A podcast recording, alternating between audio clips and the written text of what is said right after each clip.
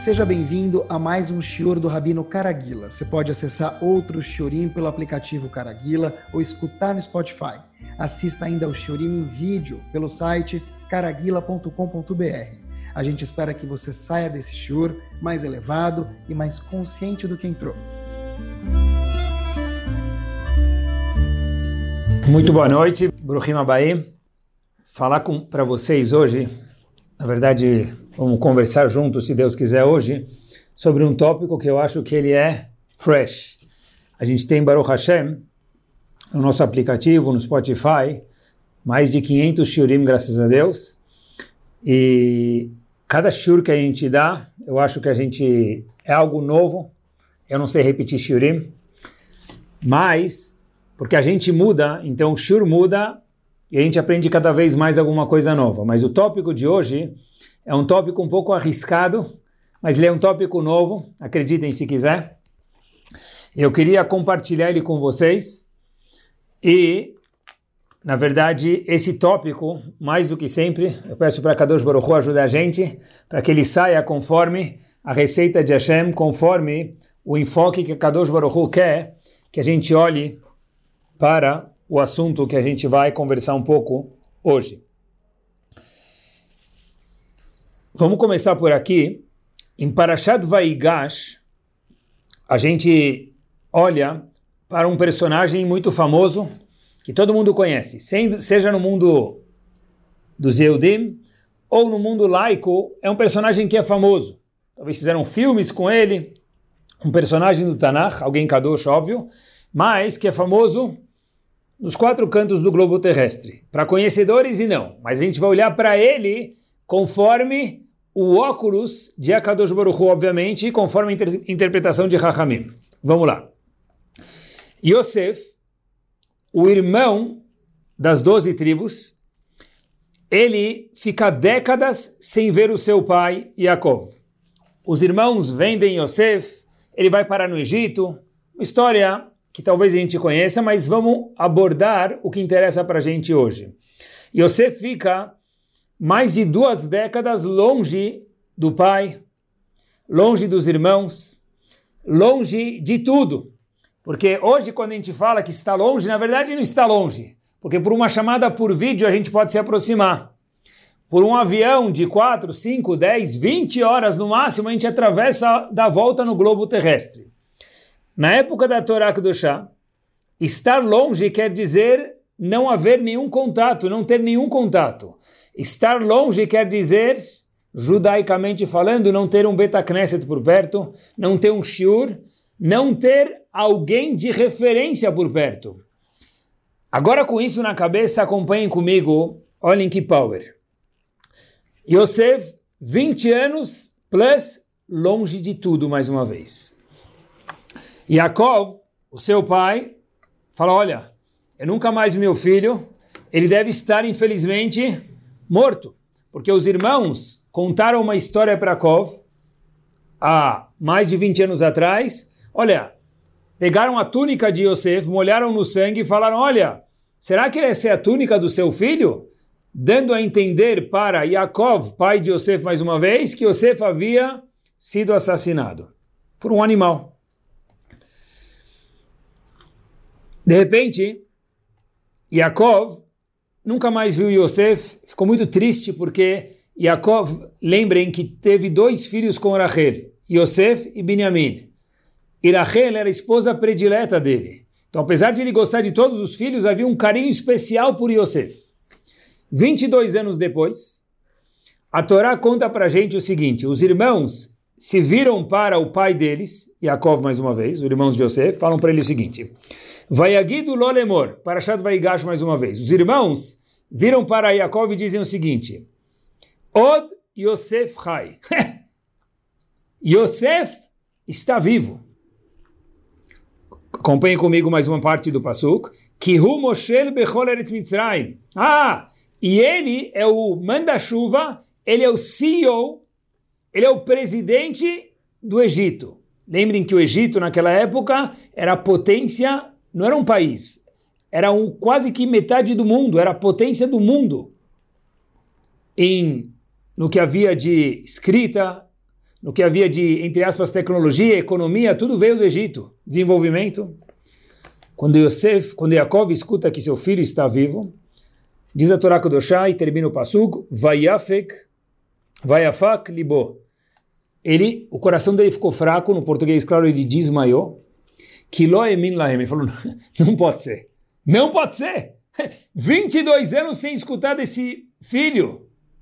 Não pode ser. De repente, Yosef, puf, desmaia. Fica fraco. Agora, olha que interessante. Se a gente for olhar para o passo com um pouquinho mais de cautela, os irmãos falaram sobre Yosef para o pai Yaakov. Od Yosef Rai, Yosef está vivo. Aí, ok, o pai escutou. Adicionaram mais uma informação, olhem como a Torá é precisa, que Hu Moshel Bechol Eretz Mitzrayim, ele que é o CEO do Egito, aí sim, diz a Torá Kedushá, Vayafak Libo. Aí Yaakov ficou fraco, aí ele desmaiou. A pergunta é, por que quando os irmãos falavam, falaram para Yaakov, pai de Yosef, pai dos irmãos, óbvio, que Yosef estava vivo, Yosef ficou surpreso, mas não desmaiou.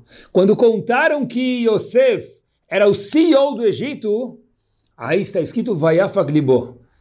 Yaakov desmaiou. O que, que mudou? Por que, que precisou contar que ele era o CEO do Egito para Yaakov desmaiar? Dizem Rahamim para a gente o seguinte: Yaakov e o mundo inteiro sabiam que o Egito, Mitzrayim, tinha uma peculiaridade. Qual que era a peculiaridade do Egito? A peculiaridade do Egito, o Egito era uma terra chamada Shtufeizimá, imoralidade sexual par excellence. Las Vegas, pronto. Las Vegas. De repente, quando Yaakov escuta, uau, meu filho Yosef está vivo, bom, ele ficou feliz, um pouco chocado, mas feliz. Quando os irmãos adicionam a informação, olhem como a Torá é precisa, que o Amoshel Bechol Eretz que ele é o CEO do Egito, nesse momento, precisamente diz a Torá Kedoshá, Vayafak Libo, aí ele desmaiou. Por quê? 22 anos longe de casa, sem nenhuma âncora no chão, sem nenhum mentor, sem ninguém para olhar para cima, sem ninguém para se espelhar, morando em Las Vegas sozinho, que, que, sobrou dele? Imediatamente, Vayafak Libo. Yaakov desmaia. Olhem que interessante. Um pai que não vê o filho por 20 anos. A alegria que o filho está vivo, porque ele imaginou que não estava vivo plus mais de 20 anos. Deve ter borbulhado dentro de Yaakov, porque Yaakov também era um ser humano e todo ser humano tem sentimentos, ainda mais por um filho. Porém, quando falaram que esse filho morava em Mitzrayim, ou no comparativo Las Vegas, se for a comparação certa, talvez Mitzrayim era pior ainda, Yaakov fica fraco, desmaia. Por quê? Porque a definição da palavra vivo para Yaakov não era só vivo fisicamente. Quando ele escutou que seu filho Yosef, escutem bem, estava vivo, um minuto, vivo? Que bom! Mas ele mora no Egito. 22 anos no Egito sozinho? Desmaiou. Por quê? Porque será que ele está vivo de verdade? Será que ele é parte da nossa família? Será que sobrou algum valor que as doze tribos, e Yosef faz parte de uma, ele era uma parte das doze tribos, será que Yosef ainda tem os valores das doze tribos? Ou seja, a alegria que Yaakov sim teve ao escutar que seu filho Yosef estava vivo foi master. Mas ela foi apagada imediatamente com extintor no momento que contaram para o seu pai que que Rua Moshe Bechol Eretz Mitzrayim, que ele é o CEO do Egito. Não basta que ele mora no Egito, que é um teste gigante, ele mora na casa real. Ele é o homem com todo o luxo do Egito. Ele é o homem com todas as tentações do Egito. Imediatamente ele desmaia e fala: Por favor, eu quero ir correndo ver meu filho. Na hora que ele recebe uma mensagem que Yosef manda para ele, que Yosef ainda se mantém no caminho dos valores das doze tribos, ah, aí sim Yaakov sorri. Porque esses homens grandes que nossa Torá Kudoshá conta tinham a definição da palavra vida, não só vida, check-up do hospital, não só vida, exame de sangue, colesterol top, tudo top, Baruch Hashem, saúde, até os 120. Mas vida para eles quer dizer como está também a Neshama desse meu filho. Daqui a gente aprende, queridos, uma coisa muito importante. Que a palavra vida tem que significar para um Eudi algo acima do batimento cardíaco. Óbvio que a pessoa precisa se cuidar de uma forma saudável, no question, mas um passo para frente a gente vai aprender hoje que a palavra estou vivo, lechai, to life, o que quer dizer to life para um Yehudi?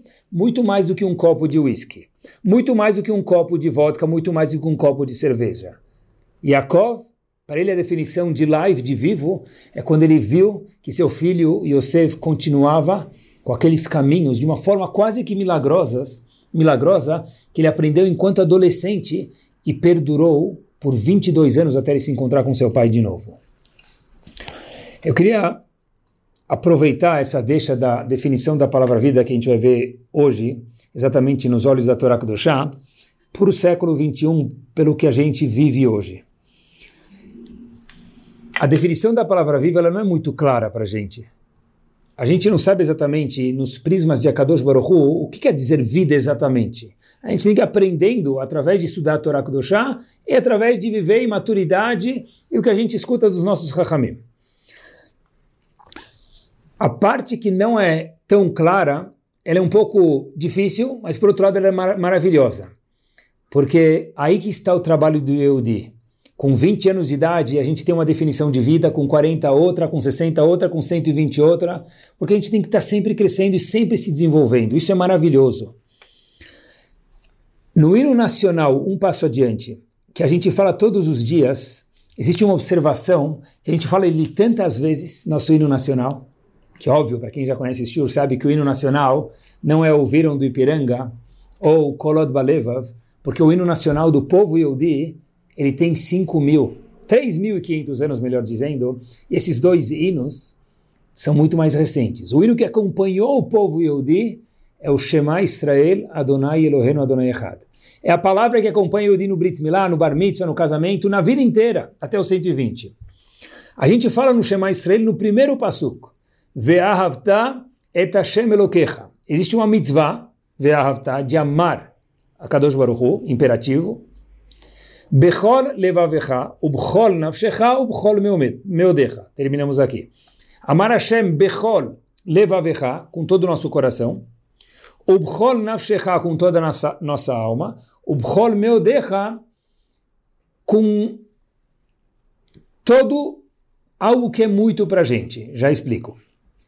Diz Agmará no Tratado de Brachot o seguinte: que quer dizer ame Hashem com todo o coração? Tem três ingredientes: Bechol levavecha, Ubchol nafshecha. Segundo, Ubchol meodecha. O primeiro ingrediente, Bechol levavecha, Bechol levavecha, com todo o coração, Diz Agmará no Tratado de Brachot que é quando a pessoa está afim e quando ele não está afim, no português, claro. Às vezes eu estou afim de fazer uma mitzvah, aí é fácil, e às vezes eu não estou afim. Ame Hashem, querido Yehudi, ou Yehudiá, diz a Kadosh Baruch Hu, com todo o coração. Nos momentos que está gostoso de fazer uma mitzvah, e nos momentos que está um pouquinho com menos de vontade. Segunda, segundo passo desse primeiro passuco, o Bchol Nafshecha, com toda a sua alma. Diz Agmará no Tratado de Brachot, mesmo em momentos que a pessoa precisa dar vida, em alguns casos para Hashem, em casos muito específicos, ame Hashem com toda a sua vida, até dando a vida para Kadosh Baruch Hu, em casos muito específicos somente. E o terceiro ingrediente, o Bchol Meodecha, diz a Torá para a gente, o que quer dizer Bchol Meodecha? Com a parte financeira. Amar Hashem até com as nossas posses, que é algo que não é fácil.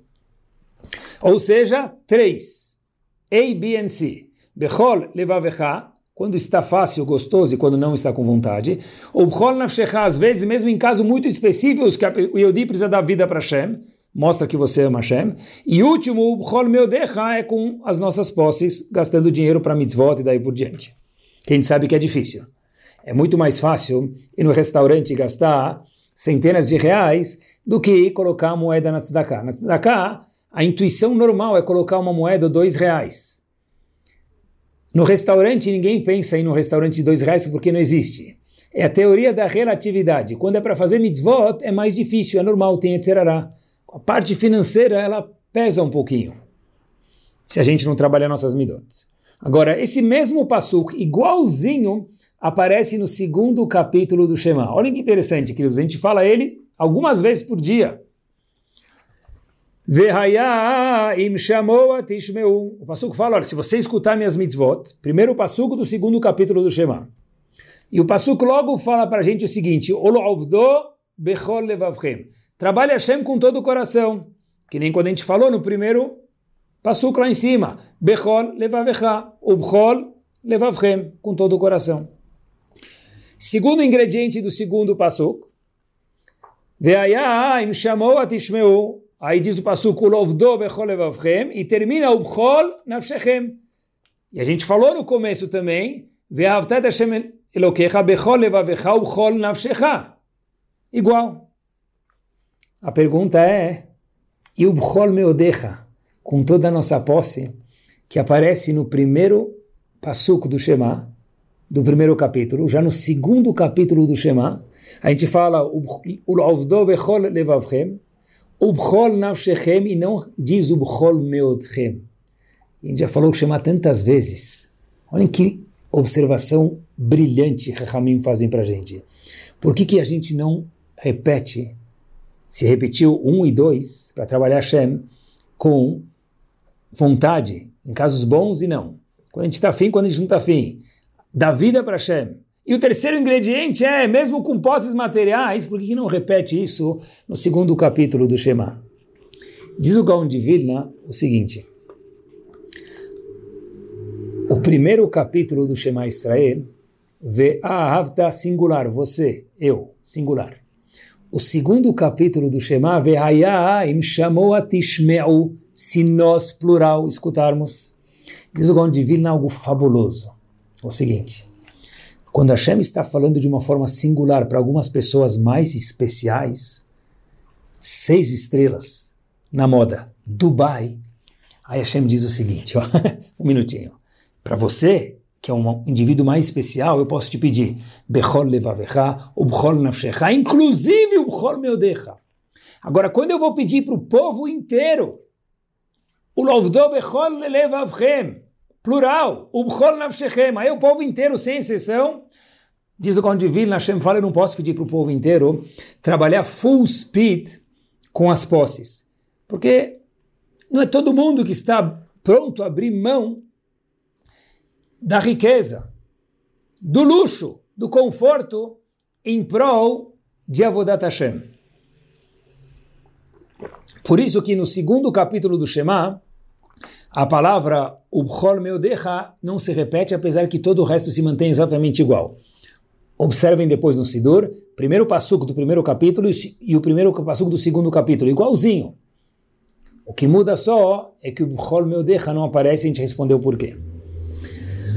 Agora, olhem que interessante. Hashem falou coisas muito específicas, devoção total para Hashem, ainda abrindo mão da parte financeira, alguém ser um avrer, por exemplo, Hashem fala, eu não posso pedir para todo mundo. E Hashem nos conhece tão bem que ele fala, eu não peço para todo mundo. Só para pessoas ímpares, pessoas que sabem que eles podem fazer isso. Agora olhem que interessante. Ainda assim, existe uma ordem no primeiro capítulo do Shema, o Bchol Meodecha. E olhem que interessante, meus queridos, o que a gente vai aprender agora. Em 1946, havia na Yeshiva de Teus, ainda na Europa, havia um homem que era chamado Ilui de Teus. Ilui quer dizer o gênio de Teus. O nome desse homem era chamado Rav Mordechai Pogromansky. Rav Mordechai Pogromansky era chamado o Ilui de Teus, o gênio de Teus. Ele, em 1946, falou o seguinte: Nós temos no Kriyat Shema, Falou, olha, nós tivemos época, épocas na história da nossa vida, que a gente teve que amar Hashem bechol levavecha. Estava com vontade de fazer as mitzvot, não estava, que isso quer dizer bechol levavecha, como a gente mencionou. Essas épocas passaram.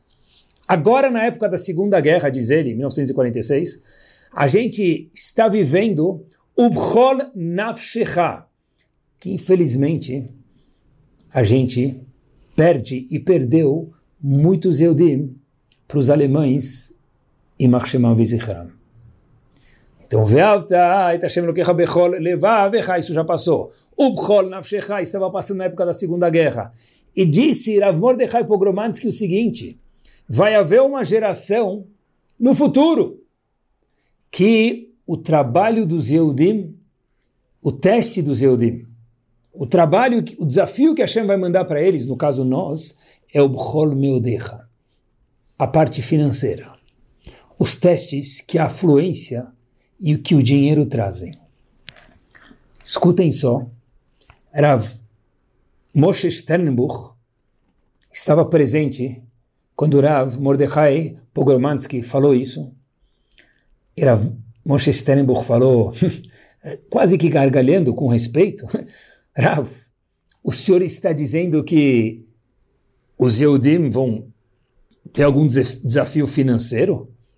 Vão haver Yehudim milionários? Lembrem que isso aconteceu em 1946. Rav Mordechai Pogromansky vira para Rav Moshe Sternbuch, que naquele momento era Moshe Sternbuch, não era Rav ainda, falou milionários? Não, bilionários.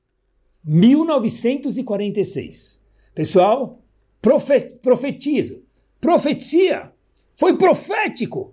1946 falar que vão haver Yehudim no futuro já é uma profecia.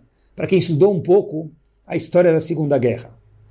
Falar que vão haver Yehudim bem-sucedidos é profecia ao cubo.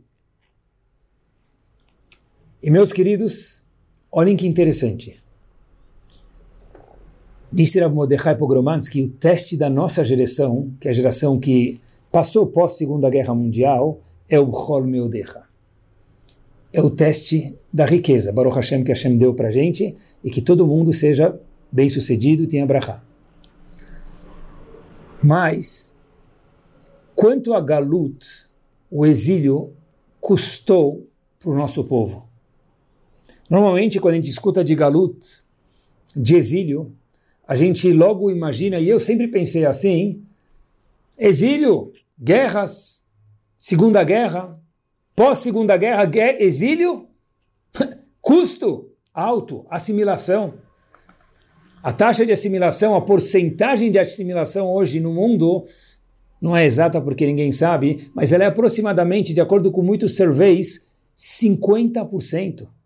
Ou seja, de cada 10 Yehudim, 5 desaparecem muito mais do que aconteceu, sem desmerecer de forma nenhuma, na Segunda Guerra Mundial.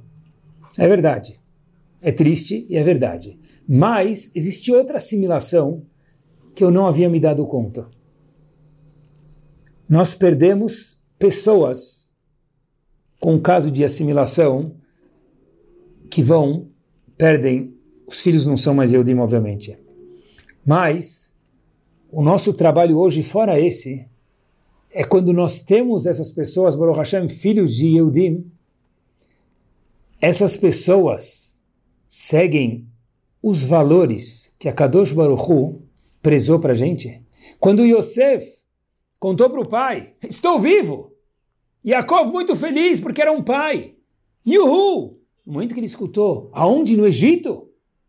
Líder, chefe, com políticos, com riqueza, com afluência, Chofer, mordomo, um minuto. First class, um minuto. Desmaiou direto. Será que meu filho está pronto para aguentar todos esses testes? E a Kadosh Baruch deu para a gente esses testes. E se ele deu é porque a gente consegue. Mas, e os valores? Quando eu falo de valores, não são valores no banco. Porque os valores no banco, Baruch Hashem, que Hashem de novo, dê para todo mundo com brachá e com saúde, A Torá nunca fala em nenhum momento que não, é, não pode ter dinheiro. Nunca a gente falou isso num shiur e nem quero dar nenhuma conotação desse tipo aqui. Mas trazem testes. E termos valores monetários com valores na cabeça, isso é um teste muito difícil. Esse é o teste da nossa geração, que é a última geração, o Bchol Meodecha, que é o final do Pasuk. Rav Mordechai Pogromansky, não que precise do nosso ok, mas acertou na mosca. Nós temos uma geração de afluência e abundância. Eu nunca vivi em gerações passadas de mil anos atrás, mas pelo que a gente lê, pelo que a gente escuta, pelo que a gente vê, pelos livros que a gente aprende, antigamente, a Gemara conta pra gente que uma pessoa pobre é alguém que tinha uma roupa, e no Yom Tov ele precisava ver a roupa do avesso. Isso era pobreza. Se a pessoa cozinha um ovo, esse ovo estragou, isso é chamado Efsed Merubê. Isso é muito, muita perda no Shulchan Aruch. Um ovo, uma roupa. Hoje, quando a gente fala estou morrendo de fome, o que quer dizer estou morrendo de fome? Faz três horas que eu não abro a geladeira ou não comi lanche.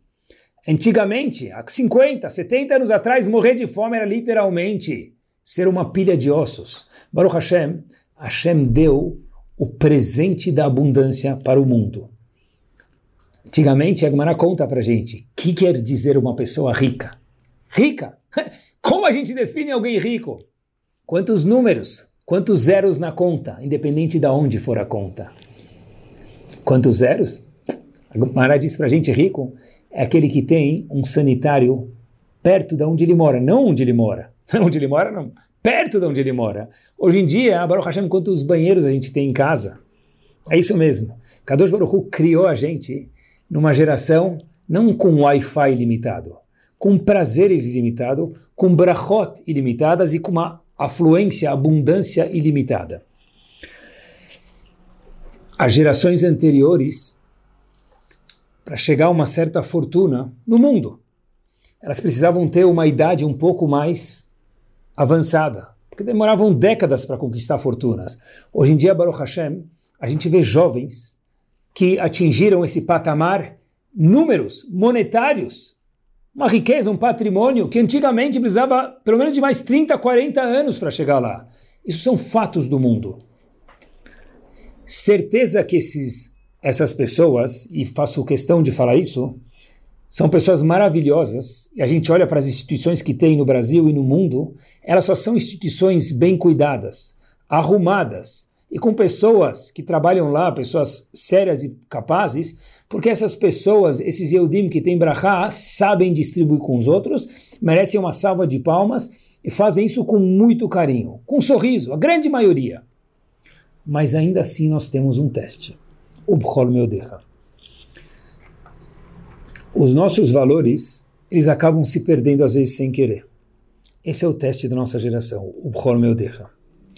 Quantas férias nós, eu falo da minha parte, indo há poucos anos atrás, tínhamos quando nós éramos menores. Nossos pais, quantas vezes viajavam por ano? Hoje em dia, por ano, às vezes por vida. Hoje em dia, viajar uma vez por ano é pouco. Hoje em dia, a cada feriado, as pessoas já semanas antes procuram um plano de ação, aonde eu vou estar no feriado seguinte. E no Brasil, Baruch Hashem, que é quem não gosta de feriados, quantos feriados a gente tem? Meus queridos, as festas, tá bom, judaicas, bar mitzvah, brit milá, casamento, antigamente, elas tinham um tamanho X e um custo X. Hoje, essas mesmas festas têm um, curso, um custo não medium, não large, extra large, um tamanho extra large.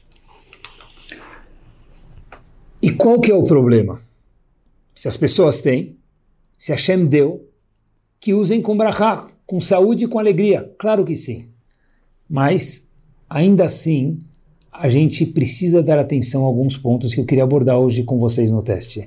Porque vida é só respirar. Vida não é só ter saúde. Vida é definição de vida como a Kadosh Baruch quer. O nosso teste é o Bchol Meodecha.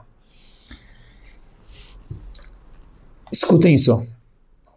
Existe um órgão religioso nos Estados Unidos chamado Agudat Israel que debatem assuntos de Hinur uma vez por ano sobre educação, sobre o povo. São rabanim muito importantes e pessoas muito capazes, líderes do povo. Os Estados Unidos inteiro presenciam isso. E pessoas muito capazes falam, e um dos temas discutidos eu não acreditei. Eu tive que olhar e ver algumas vezes para ver se eu estava olhando de verdade. Um dos temas discutidos lá, e um dos temas de um kenes, de um get-together, numa yeshivot muito grandes em Israel, muito grandes e muito renomadas, foi o seguinte. Hoje, hoje, as of today, Kiddush, isso não tem problema, mas bebida no Kiddush. Foi um tema de Agudat Israel e de uma yeshiva, outro lugar em Israel, muito Agudat Israel nos Estados Unidos, uma yeshiva em Israel muito renomada que juntou centenas de pessoas e falaram sobre esses dois tópicos. Um deles, bebidas, e outro, para quem não sabe, nos Estados Unidos hoje, existem algumas drogas que são legais. E, para nossa surpresa, num ciúme de Masechet, em vez de colocar docinhos, etc e tal, distribuíram drogas para comemorar o ciúme, o final do Tratado do Talmud. Esse foi o menu do ciúme. E o que, que isso tem a ver com a gente, brasileiros? Bom, os brasileiros que moram nos Estados Unidos escutam o nosso shiur, tem a ver com eles. Mas e nós que, outros, que não moramos nos Estados Unidos? Então eu vou falar para vocês uma teoria que eu tenho, que por enquanto ela é verdadeira, até que se comprove o contrário. A regra é a seguinte que eu tenho para mim mesmo de Rinur. Tudo o que acontece nos Estados Unidos, tudo, chega no Brasil, eu costumava dizer, depois de 20 anos. Hoje, com a tecnologia, eu não posso falar para vocês se demorar dois anos, ou três anos, ou cinco anos. Mas tudo que acontece no país mais desenvolvido, a gente vê que chega aqui um pouco depois. Então, aonde nós vamos chegar com a bebida e com a droga que ainda não é legal no Brasil, mas a bebida é? A afluência traz confra confrarias, uísques de centenas de dólares, vinhos de centenas de dólares, mas eu tenho. Baruch Hashem usa com saúde. Mas que mensagem! Esse é o teste Ubchol Meudecha. Os nossos filhos escutam da gente. Nos Estados Unidos tem uma frase, e essa já chegou no Brasil, eu acho. You are what you drive. Você é o seu carro. Nós somos influenciados pelo mundo. Não existe alguém que não é, porque nós moramos no meio do mundo e ainda mais que o mundo é tão conectado. A gente mora no mundo, ninguém mora mais numa ilha abandonado.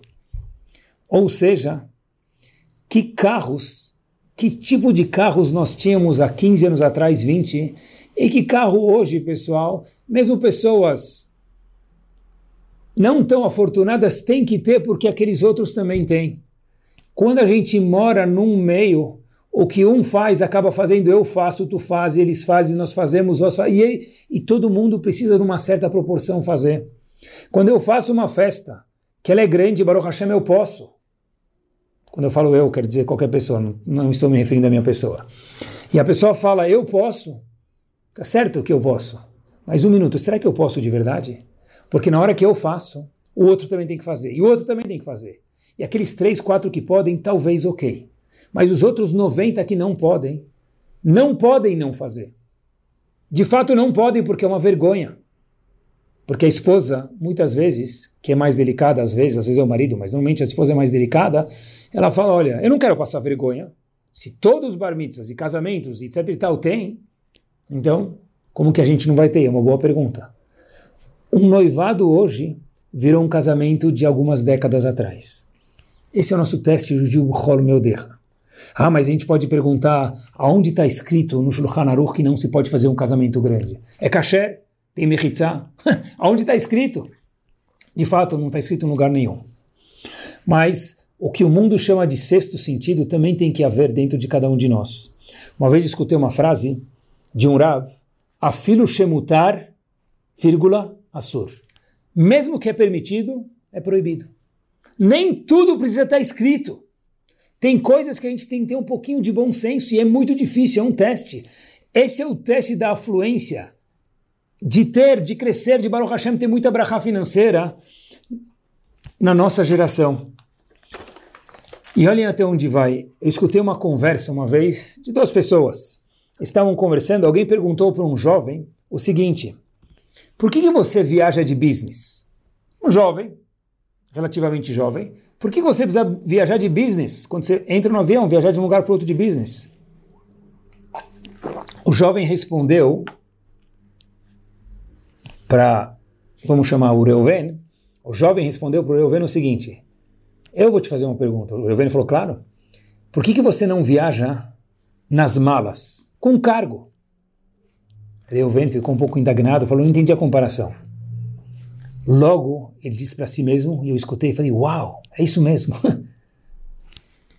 aquele homem, aquele jovem que viaja em business, perguntou para o outro por que ele não viaja em cargo, mas não para debochar dele. O que ele está querendo dizer, olha, para mim viajar de business é tão necessidade quanto você viajar na classe econômica e não viajar de cargo. Daqui eu aprendi uma coisa muito importante. Existem necessidades, existem luxo. Os luxos que nós acostumamos a nossa família a fazer, a nossa comunidade a fazer, os nossos filhos a fazer, eles se transformam em necessidade. Porque agora business class não é mais um luxo. Para mim, viajar em business, disse esse senhor, jovem, jovem, é igual você viajar em econômica e não viajar em cargo. Para mim, nem existe aquela parte de trás do avião. Já virou uma necessidade, é assim que funciona a psicologia do ser humano. Talvez não é à toa, fiquei pensando, que a gente for olhar, existe uma diferença muito grande na nossa geração, em especial no nível de tolerância. A nossa geração, e não é por acaso eu acho, a tolerância, o naipe de tolerância da nossa geração ele é muito mais baixo. Antes as pessoas eles tinham mais força, mais coragem, mais perseverança, eles eram mais resilientes. Hoje, o normal é ser muito menos resiliente do que antigamente. E óbvio que a Shem entende isso e a gente tem mérito conforme o nosso esforço não que os nossos avós eram. Mas a pergunta é por que a resiliência hoje em dia é muito menor? Eu acho que é porque, já que todo luxo virou uma necessidade, um pouco de desconforto já, hoje em dia, já é muito chato. Viajar na classe econômica já é como era antigamente viajar no cargo, algo impossível. Sabem que o que a Torá tem a dizer para a gente sobre esforço?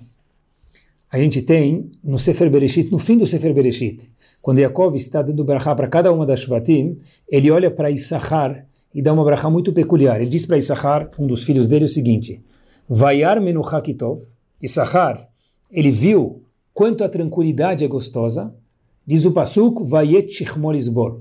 O que aconteceu com Issachar, uma das tribos? Ele abaixou os ombros para colocar carga em cima dele para trabalhar. Então, de novo, Sahar viu quanto que é gostoso ficar tranquilo. Qual foi a atitude dele? Ele pegou e colocou carga nos ombros. Talvez a gente pode explicar que a Menuchá se refere ao Lamabá. Ele falou, olha, eu quero ver quanto que é bom descansar, então para descansar no Lamabá eu preciso trabalhar nesse mundo. Por isso que o Passuco fala que ele colocou as mãos na massa no português, claro. Mas eu acho que tem outra explicação. Sahar viu quanto a Menuchá é boa. Quanto descanso é bom. Mas quando o descanso é bom? Depois de trabalhar. Depois que eu me esforço, aquele accomplishment, aquela conquista, uau, merece um descanso por um momento. Ou seja, é tudo no Lamazé nesse mundo. Vaiar menuchakitov, olhem que bárbaro, quando Issachar viu quanto que era gostosa a tranquilidade, mas não é tranquilidade de não fazer nada o dia inteiro. Era tranquilidade depois de ter suado a camisa. Ganhei o jogo. Vamos tomar uma Guaraná no bar? Vamos. Vamos comemorar. Essa tranquilidade é gostosa. Fiz um bom business? Vamos comemorar. Leavdil terminou uma sechet? Vamos comemorar. Essa menuchá é boa quando ela é precedida de trabalho. Vayar menuchá kitov, por conseguinte, diz o Passuco de forma brilhante, Issachar foi trabalhar. Sabem que hoje em dia Antigamente, Purim, talvez na Laha se bebia. Talvez até tem pergunta se deve beber ou não, que não, a gente entra no caso, na questão agora. Depois virou Simchat Torah, que não tem nenhuma base na Laha para isso. Depois virou todo o Kiddush. E pessoal, mais uma vez, O pai pode beber, mas quando o filho bebe tem algo de errado. Mas muitas vezes, óbvio que é sem querer. A mensagem que a gente passa para aqueles que estão à nossa volta não é o que a gente fala, é o que eles olham. Todo mundo sabe disso. Quando uma criança vê que o pai fica duas horas para degustar um vinho, e na hora do Birkat Amazon, que é difícil, e um tem que ser outro não, então é compreensível isso. Não dá e precisa ser o pão mesonote. Na hora do Birkat Amazon, dá vontade de bocejar. Que mensagem que as crianças pegam? Esse é, teste, esse é o teste da fluência, da riqueza, de garrafas de não sei quanto. Pessoal, eu preciso falar com carinho. Quando uma mulher faz ginástica com um personal trainer homem, como que é possível? Uma mulher, qualquer pessoa quando faz ginástica, ela coloca uma roupa mais justa para poder fazer a ginástica. Como que pode pegar um personal trainer homem? Mas meu marido deixou. Não é possível que o marido deixou. E se deixou, não sabe o que está acontecendo. E vice-versa também. Como que um homem pode ter uma mulher personal trainer? Como que é possível isso? não existe isso. Todos nós somos seres humanos. Afiro Shemutar, que fosse permitido. No caso, Assur. Teste do século 21. Nunca se pensou nisso antes. Ah, mas não tem problema. Tem sim. Porque muitos de nós, muitos Rabanim, já escutaram, homens ou mulher, se lamentando que são poucos que vêm contar. Porque escorregaram. Não existe. Não existe. Dar o pirulito na boca de uma criança e falar, ah, você não pode comer. Como que é possível um homem ter uma mulher personal trainer do jeito que elas vêm vestidas, porque senão não seria personal trainer, ou uma mulher ter um homem personal trainer, mexe, eu te ajudo. Como assim, pessoal? Como é possível isso? Esse é o teste da nossa geração. Hoje, se tem uma festa de casamento sem o esquenta, loyatzai dechová. Acho que não, não sei nem se o casamento vale de acordo com a Laha. Modo de dizer. Como que é possível a gente vê jovens que infelizmente entram numa sala e tem que ficar completamente, desculpem o palavreado, chapado para poder entrar num casamento. É isso que é um casamento? Que se não tiver isso, não vale o casamento? Se não tiver open bar, a festa não vale. Deve ser open simcha. O bar mitzvah hoje virou muito mais bar do que mitzvah. É bar mitzvah, queridos. Óbvio que tem que ser divertido. Talvez traz uma atração legal. Mas por que tem que ter um open bar num bar mitzvah para criança de 13 anos? Por que as, as, os jovens precisam chegar caído já num casamento, já depois de ter bebido não sei quanto? É assustador. É um teste da nossa geração. É o teste. Não é fácil, mas é gostoso. Porque a gente está aqui para desafios. E se a gente tem o desafio, a Kadosh Baruch fala, se a gente ficar, o que a gente está fazendo hoje, ciente com os desafios e quiser ajuda de Hashem, Leavdil, ajuda de pessoas, a gente vai conseguir achar. Mas primeiro, a gente precisa ter essa ciência. Mesmo na Tfilah, olha, de novo, eu volto a dizer, os nossos desafios nesses pontos são tão grandes que o mérito ele é mil vezes, literalmente, maior do que era antigamente, no question. Mas a no mundo inteiro, talvez, a gente pode tirar um, poucos lugares, grande modo, vamos falar com respeito a todos os lugares, é um desafio. O ponto todo é, tem que fazer shaharit, mincha e arvit em poucos minutos, tem que terminar tal horário. Difícil. A era um momento que a gente podia se conectar com Hashem. Às vezes a gente erra, não faz kavanás, a gente faz, nós somos seres humanos, acontece. Mas lechatchila agora já, de início, mincha tem que demorar nove minutos. Correr. Shaharit tem que demorar tantos minutos com o Sefer É impossível. Não dá tempo de falar as palavras. A língua não consegue, o cérebro não consegue acompanhar. Não é fácil. A gente tem testes. Alguns deles a gente vai conseguir melhorar. Outros vai ficar para o ano que vem. Mas eu mencionei alguns exemplos que são os testes de Ubhor Meodecha, da nossa geração, da nossa geração da Brachá, do pode tudo, da democracia, do viajar de primeira classe, de viajar quantas vezes por ano, e tudo fica muito banal. E depois a tolerância fica muito pequena para qualquer desconforto, como a gente mencionou. E qual a resposta para tudo isso, meus queridos? Fora a conversa de hoje. Eu acho que terminando, a resposta para isso, meus queridos, é o seguinte: um barco, quando ele fica em alto mar e vão pernoitar, a primeira coisa que qualquer marinheiro, não precisa ser muito esperto para fazer isso, ele joga a âncora e prende aquela âncora lá embaixo. Porque senão amanhã ele pode estar batido numa ilha ou numa pedra. Qual que é a única âncora que nós temos? Por favor, acompanhem comigo.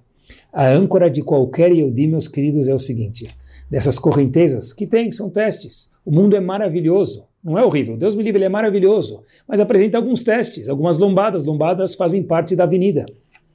A única âncora que o Yehudi tem é o estudo da Torá diário. Não adianta uma alahá por dia. Eu não falei que uma alahá por dia não é mérito.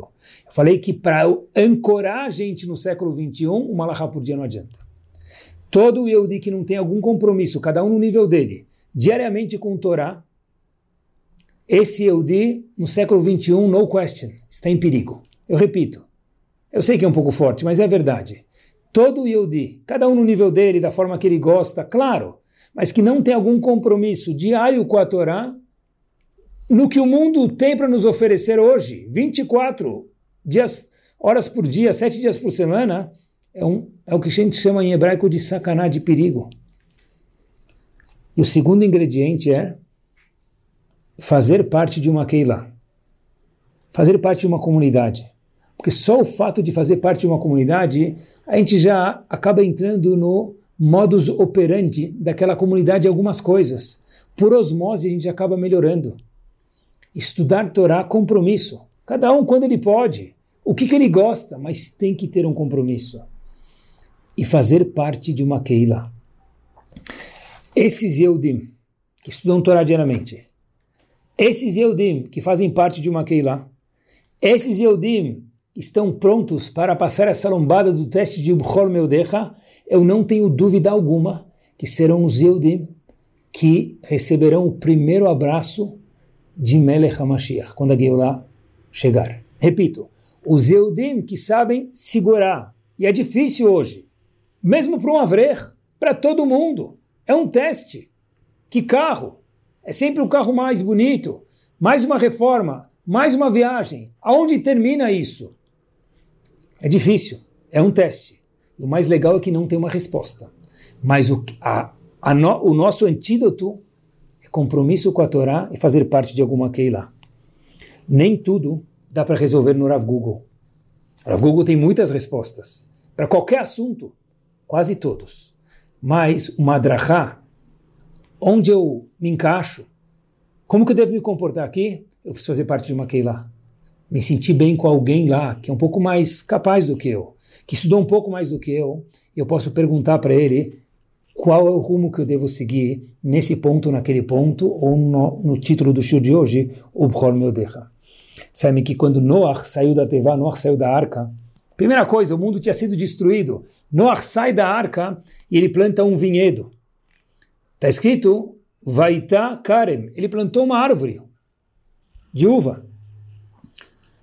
E de repente a Torá conta para gente, Vayachel Noach, Noach virou Hulin. A Torá fala mal de Noach, de uma forma pejorativa. E a pergunta óbvia que tem que ser feita é: por quê? Para Kiddush, sexta-noite precisa de vinho. Para Avdalá, vinho. Bar Mitzvah, vinho. Casamento, vinho. Brit Milá, vinho. Tudo precisa de vinho. então, por que quando Noah plantou o, vinhedo, a primeira árvore da uva, a parreira, por que que Noah é chamado Vayachel Noah? Hashem falou, olha, Noah virou segunda classe para mim, segunda divisão. Por quê? Diz os Forno, um dos comentaristas no Humash, algo power. Tinha que ter vinho, certeza. E para isso precisava ter uva, certeza. Mas não agora. Não é a primeira coisa que se faz ao sair da arca plantar uma uva. Abrir uma garrafa de vinho numa confraria, sentar, ficar três, quatro horas e gastar não sei quantos centenas de dólares por um, por um 750 mililitros de vinho. Tem hora, talvez tem. Talvez no noivado, talvez no casamento, pode ser. Mas será que tem que ser uma prática a cada Rosh Chodesh, a cada semana? Algo a se pensar.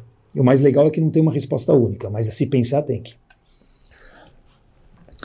Eu vou contar para vocês só uma história e com ela a gente fecha.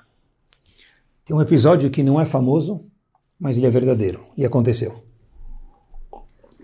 Se uma chás anterior, que foi no estádio em Nova York, milhares de pessoas, e numa das arquibancadas teve um, uma situação muito peculiar, muito diferente.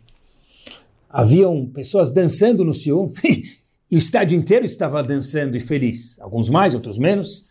Mas terminar todo o Talmud ou fazer parte daquele movimento é algo maravilhoso de ficar feliz. O que havia de, pecu de peculiar naquele lado da arquibancada? Muitos jovens dançando em volta de um senhor de idade. E o senhor de idade estava quase que radiando, quase pulando do chão. E ele contou a razão da felicidade para aqueles jovens em volta dele, por isso que estavam todos tão felizes. Falou o seguinte: Eu tenho 93 anos de idade, com isso nós terminamos. Esse é o primeiro Sium, achás, terminar o Talmud inteiro que eu fiz na minha vida. Uma página por dia. Ou seja, eu comecei com 85 anos a estudar. Hoje eu tenho 93 anos, é meu primeiro Sium Achás. Por isso que aquela arquibancada, a alegria era incomparável com qualquer outro lugar do estádio onde o Silmachás foi feito, o término do Talmud. Daqui a gente aprende que nunca é tarde para começar. Estudar a Torá, quem estuda a Torá, a vida é outra. A vida é um sorriso. Olhar para o mundo de uma forma maravilhosa, sorridente, com enfoque da Torá Kedoshá, é algo maravilhoso. Que a gente possa ter o mérito de saborear isso, passar esse teste da afluência, que ele não é fácil, mas é gostoso, mas não é fácil, e que a gente possa ser, cada um de nós, aquela pessoa que vai levar aquele abraço caloroso e gostoso de quando o Mashiach chegar nos nossos dias, quando a Kadosh Baruch Hu achar a hora no momento certo. Muito boa noite a todos, semana espetacular.